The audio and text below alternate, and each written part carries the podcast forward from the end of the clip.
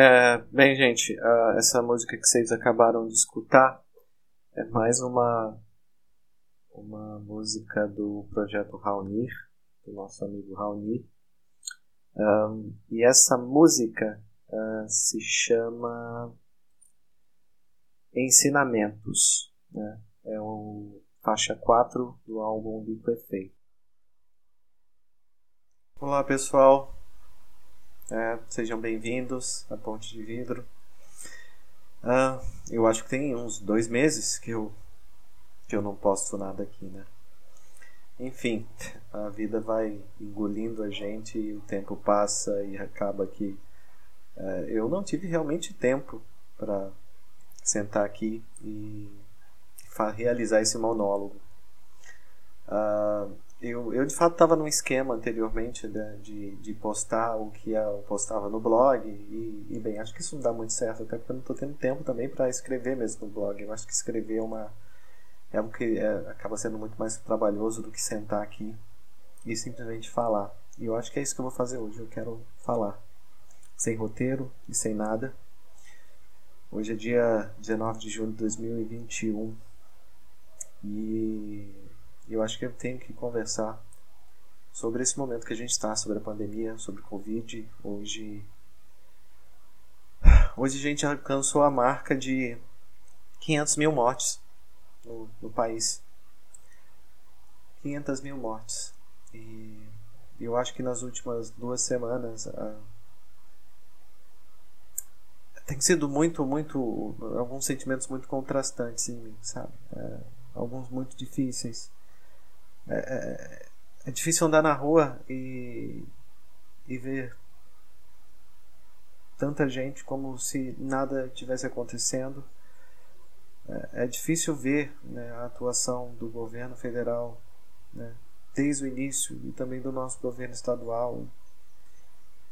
É como se, se cada morte fosse tão pouca, sabe? É, no meu estado, o estado onde eu moro, o estado de Rondônia, liberou-se para que pudesse fazer uh, aglomerações de até 999 pessoas e a justificativa é porque havia vagas para UTI.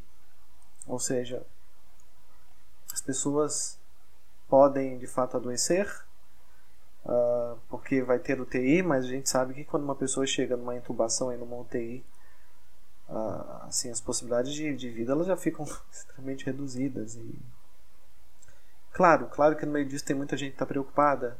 Né? Uh, tem muita gente que está preocupada, que se preocupa com esse momento. Mas eu me pergunto, eu me pergunto uh, o quanto nós não banalizamos a morte, o quanto nós não banalizamos o adoecimento, de cada uma dessas pessoas que estão passando por isso, que passaram pela doença, que perderam uma pessoa que ama. Porque, no fim das contas, é um número, né? 500 mil. Que são 500 mil pessoas? A minha cidade, Porto Velho, eu acredito que deve ter uns 550 mil habitantes. É como se toda a minha cidade tivesse desaparecido em um ano e meio. Mas claro que quando a gente leva num contexto nacional, né, um país com mais ou menos 200 milhões de pessoas, uh, é um número muito relevante. Uh, e assim, a gente vive num mundo onde é, números né, ficaram muito escatológicos. Uh, eu sei que hoje, se eu postar um story no meu Instagram, provavelmente 100 pessoas vão visualizar uma coisa que eu, que eu vi ou que eu compartilhei. Uh, e, e, bem, 100 pessoas, isso, você para pra pensar, não cabe 100 pessoas na minha casa. Não cabem 100 pessoas na minha casa. Não cabem 100 pessoas na minha vida. Eu acho que eu tenho talvez 500 amigos no, no Instagram. Ah, tem pessoas que têm muito mais, né? Tem pessoas que têm 2 mil.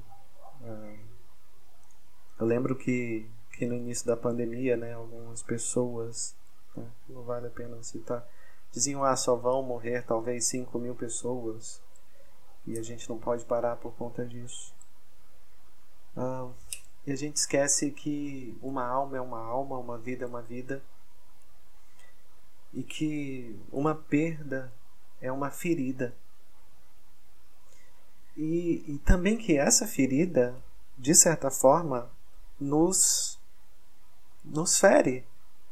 O que a gente está vivendo hoje é um trauma psíquico, social, nacional. Isso vai ficar marcado para sempre na nossa história. Eu não sei quanto tempo que a gente vai levar para para elaborar essa vivência, porque psicologicamente é uma dor coletiva. Quando Jung fala né, de anima mundi, que nós estamos na psique, que nós não temos a psique, a gente esquece de ver que essas coisas são coletivas, gente. Ah, respeitar para que o outro não adoeça, né, e não somente para que você morra, né, mas para que o outro também não perca alguém, é, é necessário. Né? Eu acho que a gente esqueceu de entender que essas questões elas são coletivas. A gente perdeu contato com essa coletividade. Acho que de certa forma esquecemos. Né? E eu, eu não deixo de me incluir porque eu também cometi os meus. Uh, não, foi bem, não foram bem abusos, mas eu também não fui uma pessoa né, é, nesses um ano e meio, não fui uma pessoa que seguiu a regra o tempo todo, essa questão de, de, de isolamento, afastamento social. Em alguns momentos eu cometi os meus erros também. É, e a gente esquece. 500 mil pessoas e cada uma foi pai, filho, mãe, avô, avó, colega, amigo, namorado. E, e foi uma pessoa que deixou de fazer parte desse, desse lugar que a gente está agora. E, e ficou, uma, ficou uma dor para alguém, uma dor.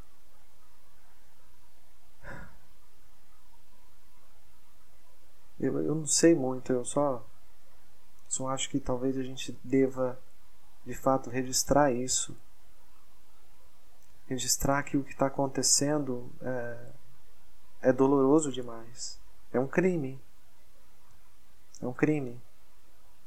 É um crime humanitário, é um crime contra contra todas as pessoas. É, as que foram e as que ficaram. É. E que a gente nunca esqueça. Que a gente nunca esqueça o que está acontecendo aqui.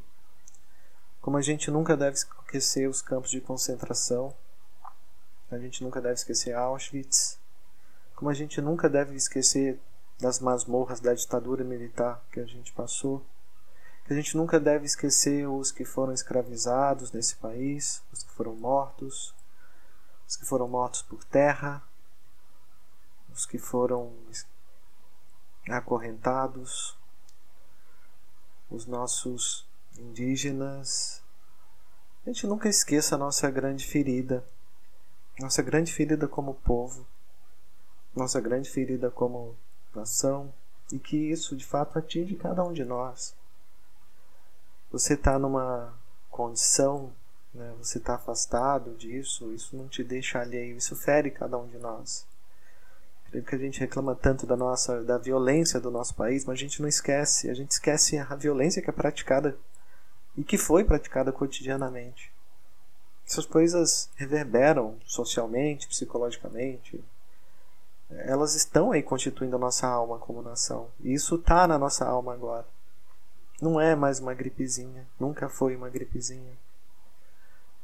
É uma situação que solicitava cuidado, solicitava um abraço coletivo e não soluções mágicas ah, cloroquinas e vermectinas ou nada comprovado. Porque priorizou-se uma coisa né, e não priorizou-se a vida. O que aconteceu é um crime. Ah, eu não estou aqui numa posição de alguém que é moralmente infalível. Estou aqui na posição de alguém que que está triste. Mas, de certa forma, tem esperança aí na frente. Né? Eu acho que a gente não pode deixar de, de ver o horizonte. Nós temos companheiros com quem lutar, nós temos com quem falar, nós temos que que brigar para que isso não seja esquecido, para que a gente possa, em algum momento, elaborar essa ferida que está se formando aqui. Em mim e você. Acho que, fugindo até um pouco, né? Talvez eu não esteja falando de psicologia analítica tão a fundo como normalmente eu falo, mas eu estou falando de, de psique. Isso é um trauma psíquico. A todos nós, como povo, como humanidade também. E isso nunca seja esquecido. Eu quero prestar meu sentimento a todo mundo que está sofrendo, que sofre com, essa questão da pandemia. E é isso, gente. É talvez uma fala um pouco mais curta do que normalmente acaba sendo. Ah, eu espero que, que a gente possa seguir, que a gente possa ter esperança e que no futuro a gente possa talvez se abraçar de novo uh, e ter, ter a possibilidade de voltar a ter uma, uma visão de igualdade, de acolhimento entre nós como claro, como povo, antes de tudo, né, como nação e como humanidade. Espero mesmo. E acho que vai acontecer. Eu acho que vai acontecer. Vamos seguir a luta. E eu espero que 19 de junho de 2022 a situação esteja bem diferente. E não esqueçamos, gente. Eu acho que talvez o que eu que eu sempre gosto, né, quando eu leio Jung, é que nós não temos alma, nós estamos na alma, então a gente tem que cuidar do coletivo para cuidar da gente, porque o que está lá vai tocar também em mim. Não esqueçamos disso. E é isso, esse foi o monólogo de hoje. E essa é a ponte de vidro. Um abraço para todos vocês.